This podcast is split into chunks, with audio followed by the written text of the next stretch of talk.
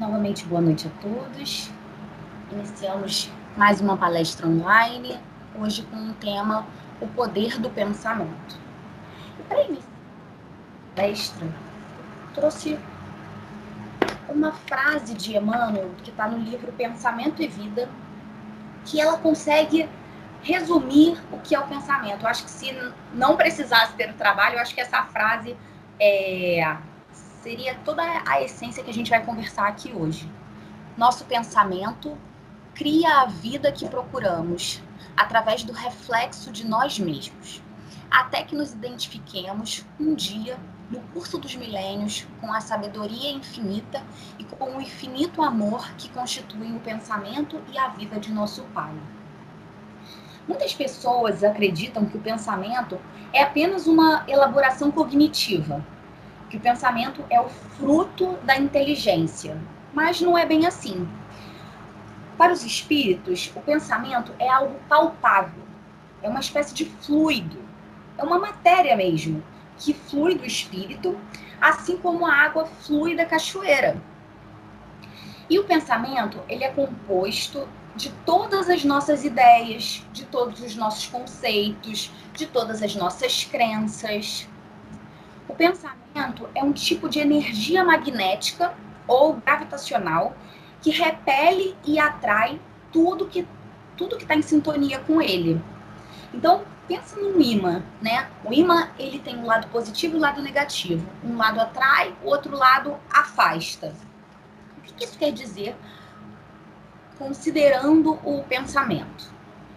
Quando a gente sintoniza coisas boas, por exemplo, fica muito mais fácil da gente se conectar e estar acompanhados dos nossos guias, dos bons espíritos. Então, pensar coisas boas atrai os bons espíritos para perto de nós.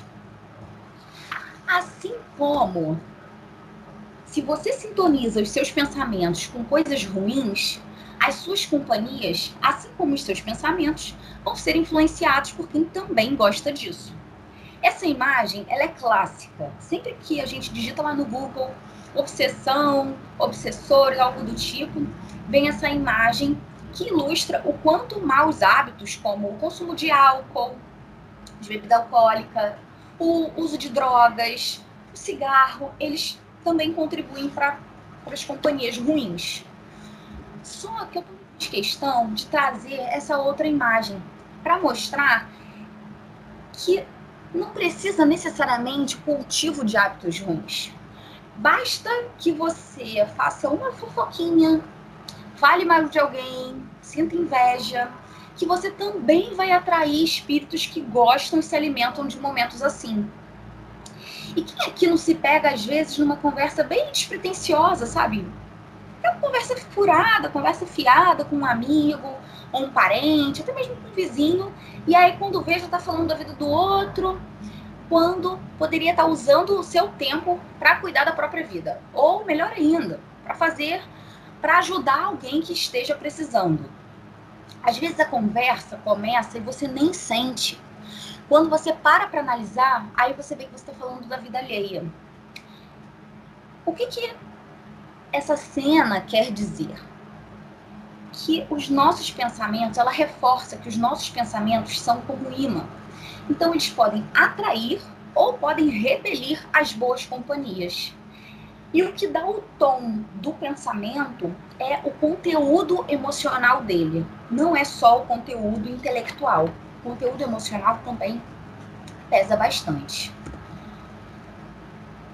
Para os fisiologistas e materialistas, o pensamento é um mecanismo de geração de ondas eletromagnéticas, que são geradas a partir do cérebro e distribuídas ao longo do nosso corpo. Em termos de ciência, se reconhece que o pensamento é uma energia, só que essa energia ainda não foi detectada.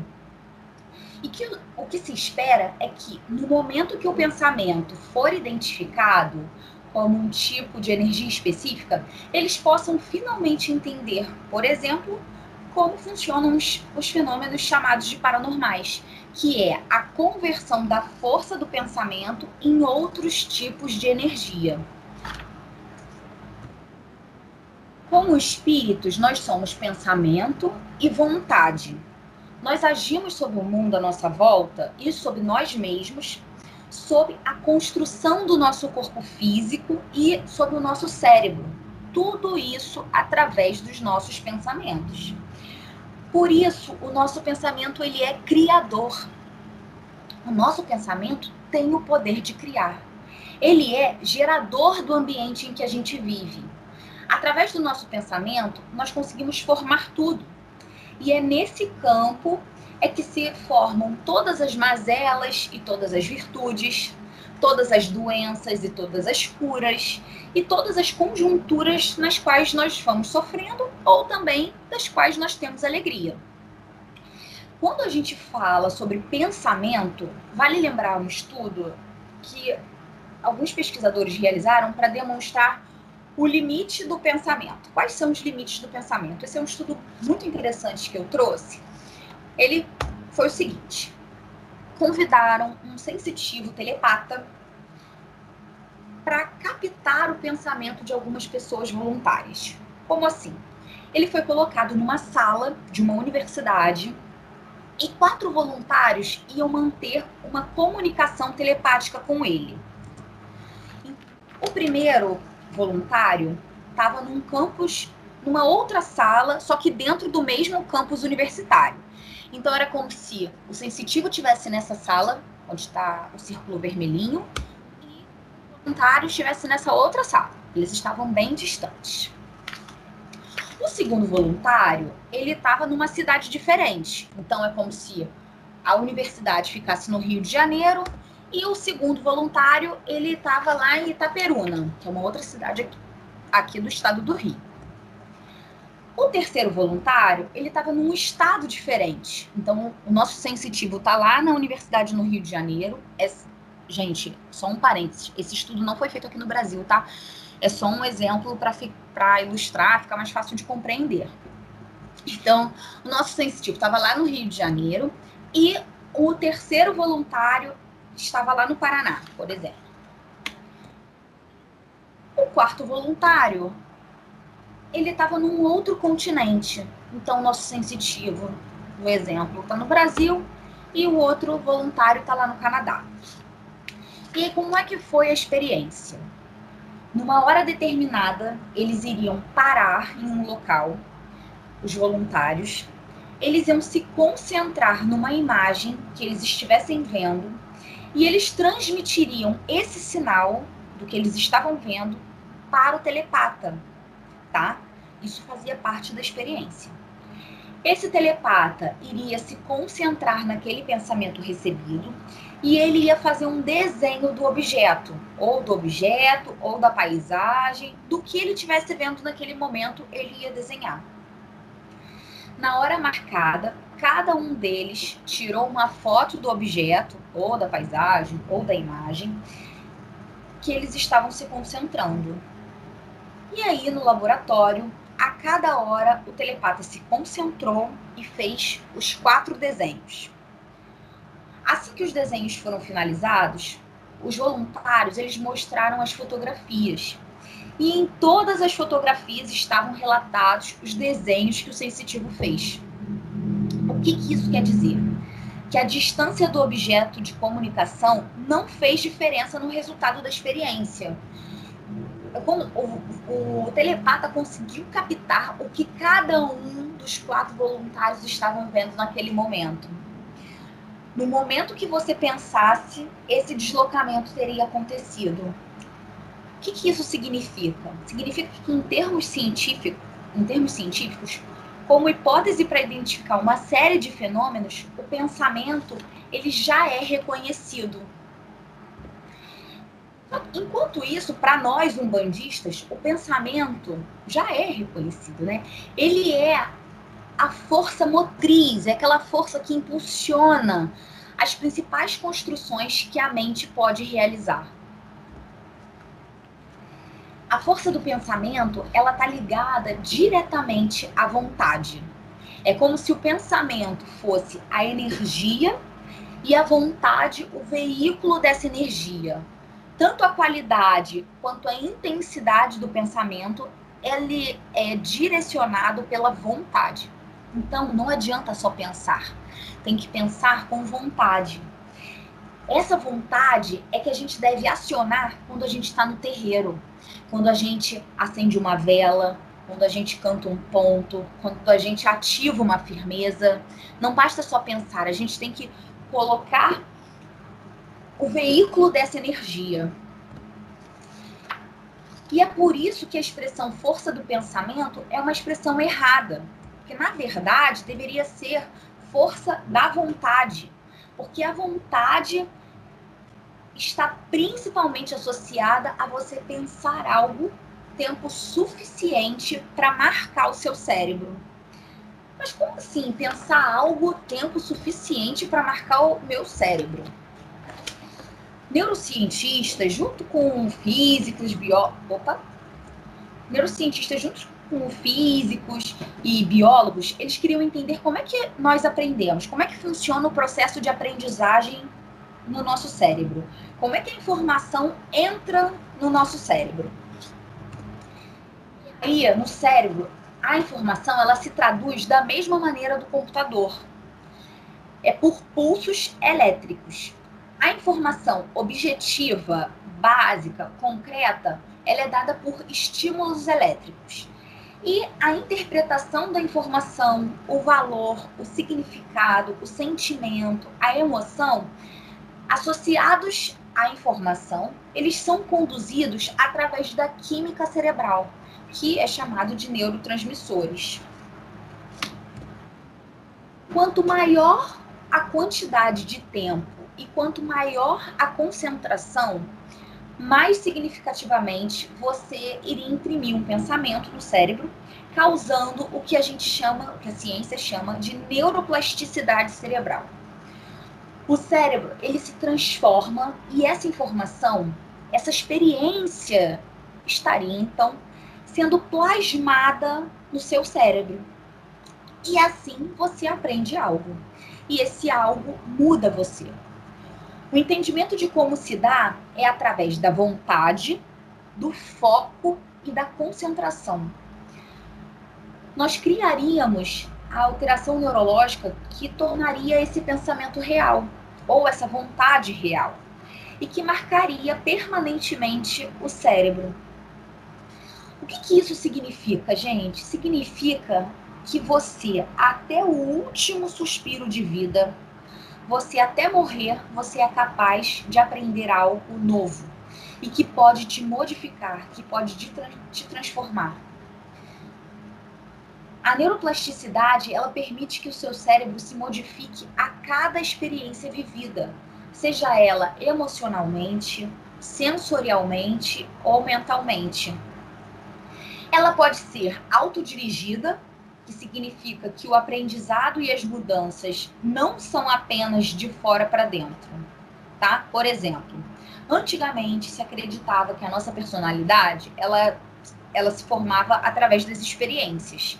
Então, o bebê nascia, ele crescia e tudo que ele vivia, tudo que ele aprendia, comia, daria origem ao que ele era. A gente antigamente era como se o bebê fosse uma folha em branco e que as impressões externas moldariam ele. Só que as pesquisas já demonstraram que não é muito bem assim, não é somente isso que determina quem nós somos. A ciência ela comprovou que a personalidade ela é estruturada até os 18, 20 anos, que é o período que marca o início da vida adulta. E que ela é formada por diversos fatores. Fatores genéticos e biológicos, que são chamados de fatores temperamentais, e também fatores externos, que é a forma como os cuidadores, geralmente pai e mãe, conduzem a criação da criança, a maneira como ela se relaciona e interage com as outras pessoas, o ambiente em que os, nós estamos inseridos, tudo isso contribui para a formação da personalidade. Então, determinadas decisões, pensamentos que podemos, que a gente pode desenvolver de maneira autônoma, também nos modifica. A tomada de decisão nos modifica. E isso seria a mudança mediada pelo nosso desejo de mudar. Hoje em dia também, a ciência avançou em vários estudos e hoje em dia vem se falando em epigenética. O que, que isso quer dizer? A genética está associada à sequência do DNA. E antigamente acreditava-se que fatores genéticos e biológicos não se mudar, não se alteravam. Você nasce e morre com esses fatores inalterados. Hoje em dia existem estudos de epigenética, que se refere às informações que são reversíveis e que são introduzidas nos cromossomos e replicadas estavelmente durante as divisões celulares. Complicado, né? Mas o que, que isso quer dizer? Quer dizer que os eventos da vida podem também mudar a atividade dos nossos genes. Hoje, a ciência já comprova que existe variação genética essa comprovação ela foi feita através de estudos realizados com gêmeos, gêmeos idênticos. E eles viram que essa mudança de genes é possível. Que à medida que a gente vai envelhecendo, alguns genes são ligados, são ativados, e outros são desligados, são desativados, como uma relação com o meio em que vivemos e principalmente com a vida que levamos. Então, vamos imaginar Antigamente, lá pelo século XIX, todo mundo acreditava que a pessoa conseguia, tinha capacidade de aprendizagem limitada, que você só conseguia aprender até 14 anos, mais ou menos. Tanto é que antigamente as pessoas começavam a trabalhar muito mais cedo e iam fazer aquilo que aprendeu o resto da vida. Se ela passasse dessa idade sem aprender aquilo, não adiantava mais. Acho que daí que surgiu até aquela frase, estou muito velho para isso, né? essa frase não funciona mais. Já vimos que não, não é bem assim. A espiritualidade sempre nos mostrou que a gente é capaz de mudar, de se transformar, de aprender algo novo. Um grande exemplo disso é a história de Paulo de Tarso, que era Saulo e virou Paulo. Hoje, a ciência já comprova que você pode aprender até o último momento da sua vida e que os, até os seus genes sofrem mudanças de acordo com a, com a vida que você vive. Então, esse processo de mudança, ele pode ser constante. Basta a gente querer, basta a gente empregar essa vontade, esse pensamento e a vontade. Mas vale um parênteses aqui também. Essas mudanças que ocorrem, elas são mudanças sutis. Ninguém dá um giro de 180 graus numa vida, tá? Eu tenho uma frase muito válida, principalmente para esse momento. A natureza, ela não dá saltos. Então, ela respeita o processo. E essa mudança também é de forma gradativa, de forma que você precisa empregar energia para que isso aconteça. E isso a gente explicou uma questão do livro dos Espíritos, que é a questão 909. Pode o homem, mediante seus esforços, domar suas tendências negativas? E aí, o que, que vocês acham? Mudar é fácil ou mudar é difícil? O que os espíritos respondem é que sim, mediante um esforço muito insignificante. Mas espera aí, um esforço muito insignificante? Muito insignificante é um esforço quase nulo, né? Ou seja, ou seja, né? Para os espíritos mudar é fácil eles falam que é fácil. Mas aí a gente para e pensa, peraí, não pode ser.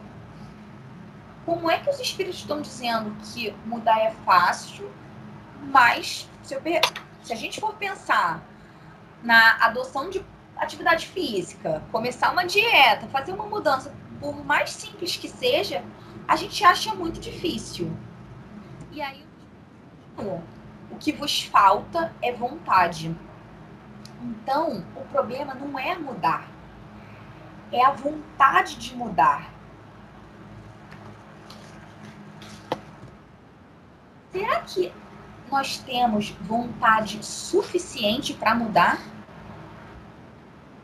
Será que realmente a gente quer isso? Será que realmente a gente quer mudar? Bom, dentro da nossa pluralidade da existência, há poucos padrões emocionais, afetivos e mentais que têm determinado as nossas escolhas. Como assim? Eu sou psicóloga, eu gosto muito desse tema que eu estou trazendo aqui para vocês. Eu tenho fascínio por temas ligados ao comportamento humano, à atividade cerebral, é algo que eu gosto muito. Então é muito provável que eu já venha construindo esse meu interesse, essa minha afinidade ao longo das minhas existências anteriores, estudando e me desenvolvendo nesses temas. É muito provável que eu já venha construindo isso. E hoje, para mim, é algo que me agrada, me atrai com muita facilidade. Isso quer dizer que eu estou limitada a essa área por todas as minhas futuras encarnações? Não. A gente está sempre evoluindo. Então pode ser que numa próxima encarnação esses, meu, esses meus conhecimentos eles sejam adormecidos para que eu desenvolva novas habilidades, talvez habilidades relacionadas a cálculo, física, engenharia, que hoje não é muito minha área de interesse. Mas pode ser que futuramente, em outras vidas, isso seja aflorado para que eu possa aprender também, porque o objetivo é que todos aprendam de tudo. Um outro exemplo para vocês entenderem a questão da pluralidade, né, das múltiplas existências que nós tivemos, das várias existências, que eu trago aqui para vocês agora é para vocês entenderem a questão de padrões, né, como funcionam os nossos padrões, é do maestro e pianista José Carlos Martins. Acho que talvez pelo nome seja mais difícil de identificar quem é, né? Mas é um maestro o João, o João Carlos Martins é um maestro que tem uma história de superação, uma história de vida, superação incrível.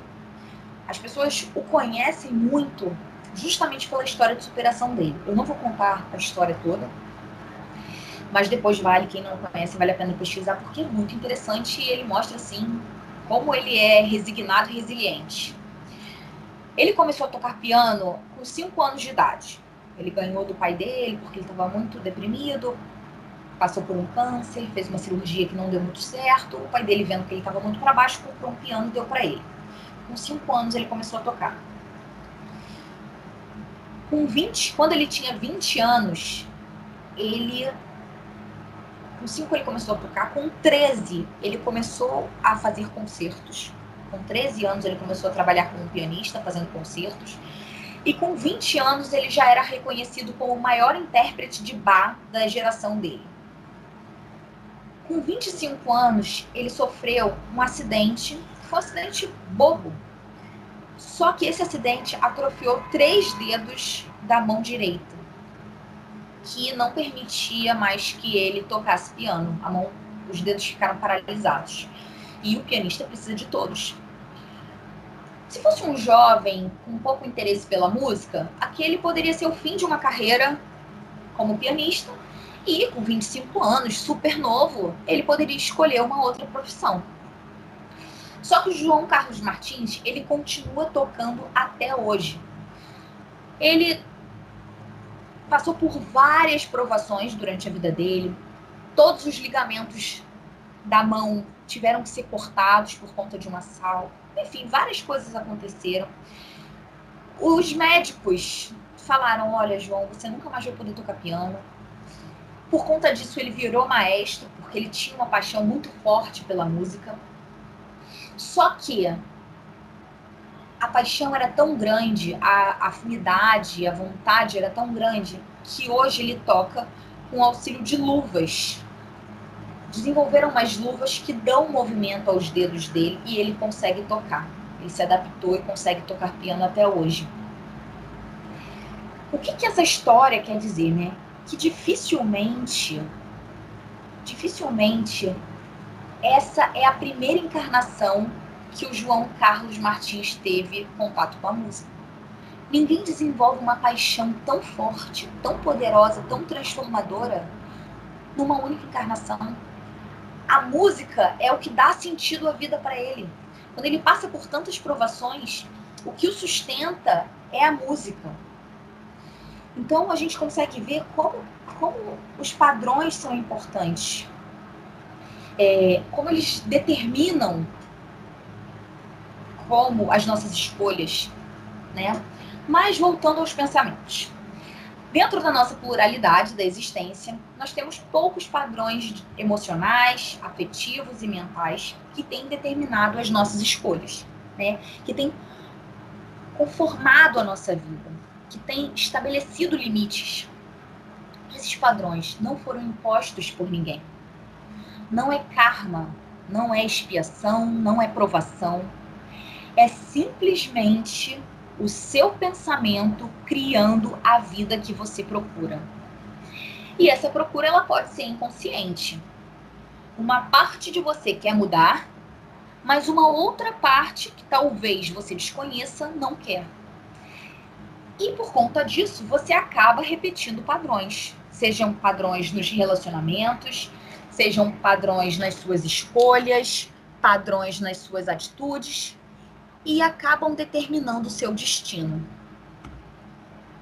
E aí, para falar em padrão, para vocês entenderem, fixarem ainda mais essa questão do padrão, eu trouxe aqui um caos para vocês, vou contar agora.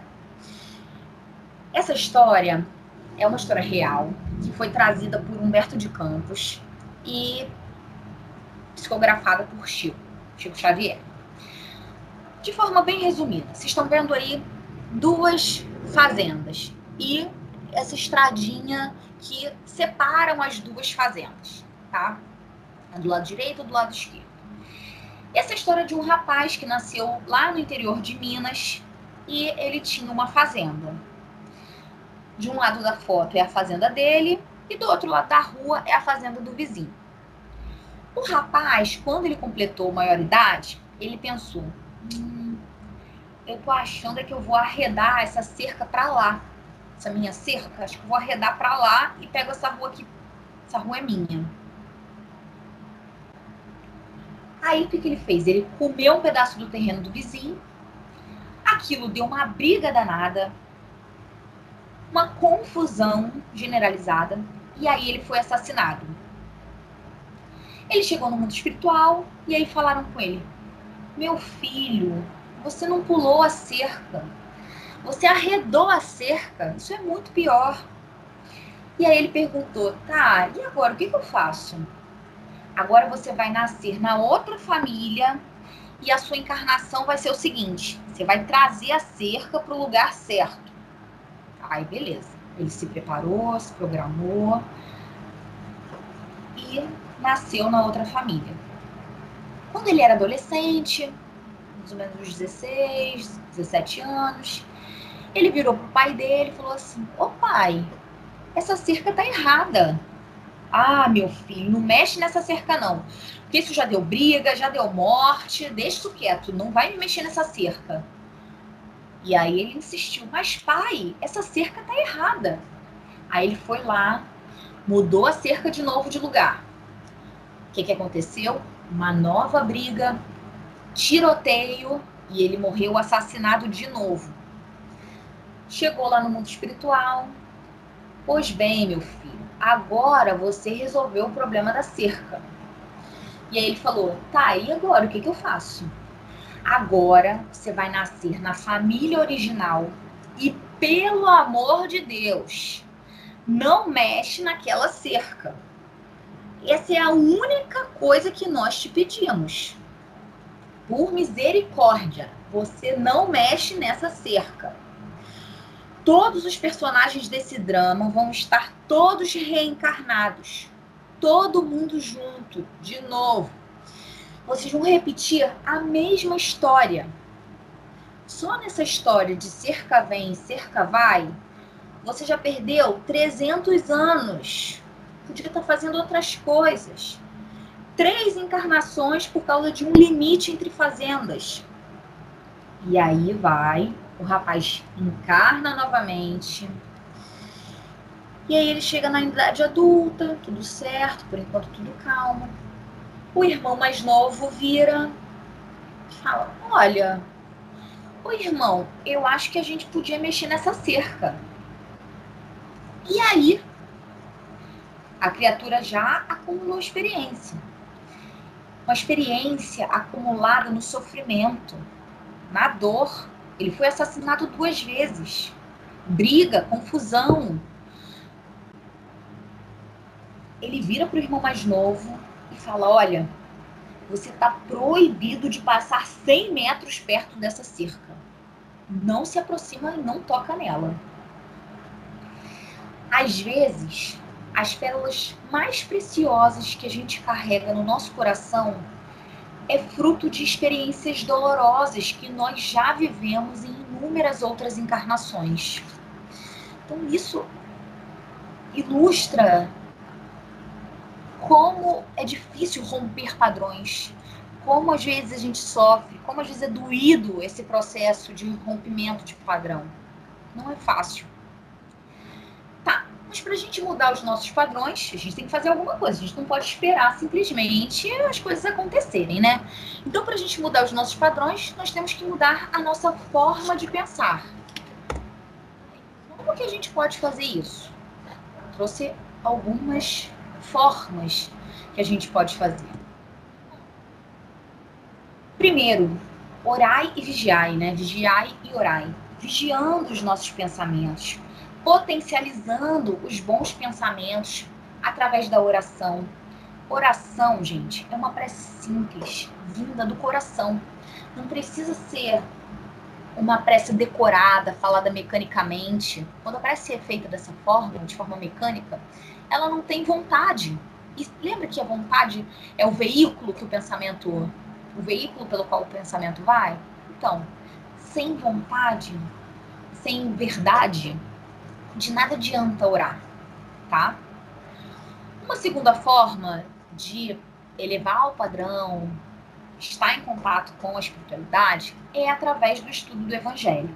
E eu trouxe duas figuras aqui, um da Bíblia Sagrada, outra do Evangelho segundo o Espiritismo. Por quê? Algumas pessoas têm dificuldade com a Bíblia. Algumas palavras mais num português mais antigo. E aí tem dificuldade de compreensão. Tem dificuldade de compreensão, tudo é uma questão de prática. Quanto mais você lê, mais fácil você vai começar a, inter a interpretar, a entender. Mas, se está com dificuldade, não é uma desculpa.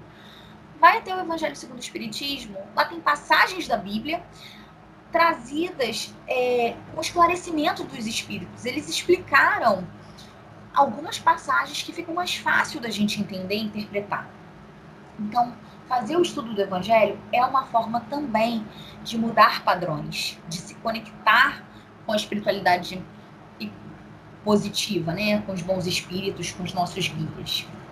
Uma outra forma também são os pontos cantados. Quando a gente canta os pontos, né?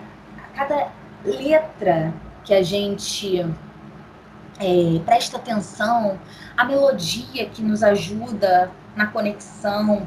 Então, a gente pensa, né? No momento de aflição, quando a gente sente que pisou na bola, a gente faz alguma coisa errada, que a gente se arrepende depois e a gente canta. Se eu errei e aqui estou pedindo mil perdões a Pai Xangô. É aquele momento que a gente abre o coração através da música, através do ponto cantado e pede ajuda aos céus. Ou então, não precisa de um momento específico, mas pensa na profundidade, na melodia do ponto de Oxóssi. Eu corri terra, eu corri mar, até que eu encontrei a minha raiz. Ora viva, Oxóssi nas matas, que a folha da mangueira ainda não caiu. Olha a profundidade disso. E vários outros que eu poderia trazer aqui, vários outros pontos que eu poderia trazer aqui. Então, os pontos cantados, eles são grandes formas da gente se conectar com a espiritualidade. Eles nos ajudam e muito naqueles momentos que a gente precisa elevar o nosso padrão vibratório. É nós colocarmos, é nos colocarmos em contato com esses pensamentos para a gente tentar agir de acordo com eles. Uma outra forma também de mudarmos esses padrões é analisando o nosso comportamento, como fazia Santo Agostinho. Separei um trechinho de uma fala de Santo Agostinho. Fazei o que eu fiz quando vivi na terra. Examinai o que pudestes ter obrado contra Deus. Depois, contra o vosso próximo e, finalmente, contra vós mesmos as respostas vos darão ou o descanso para a vossa consciência ou a indicação de um mal que precise ser curado. É a análise do comportamento. É você deitar toda noite no seu travesseiro e pensar como é que foi o meu dia. O que, que eu fiz que foi positivo e o que, que eu fiz de ruim que pode ser melhorado. O que, que eu preciso melhorar para amanhã. Essa também é uma forma da gente mudar padrões. Uma forma da gente buscar se tornar uma pessoa melhor. Tá, beleza. Mas às vezes a gente está lá no nosso dia a dia e às vezes não é tão fácil a gente parar e rezar. Às vezes o ambiente é tumultuado, a gente não consegue se concentrar e fazer uma prece, ou não tem como a gente cantar. O que eu posso fazer para identificar os meus padrões de pensamento e o que eu posso fazer para alterar esses padrões de pensamento? Né? Entender que os nossos comportamentos eles são decorrentes dos nossos pensamentos automáticos, tá? Uma situação, alguma coisa acontece, gera um pensamento automático.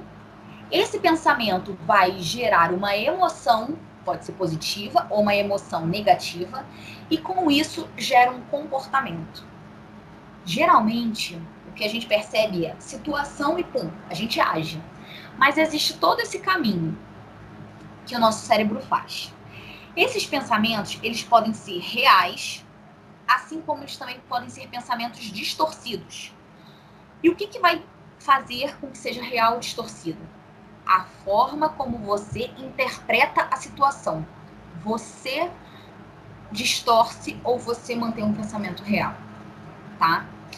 E para ajudar a racionalizar o pensamento, eu trouxe duas técnicas práticas para ajudar no momento em que você precisa tomar uma decisão é, e, e racionalizar esse pensamento. Mudar, entender como é que funciona o pensamento e mudar o padrão. A primeira é a seguinte: um problema, surgiu um problema na nossa frente. A primeira coisa que a gente tem que parar e pensar é algo que eu posso mudar? É algo que eu posso alterar, modificar? Eu tenho controle sobre essa situação, sobre esse problema?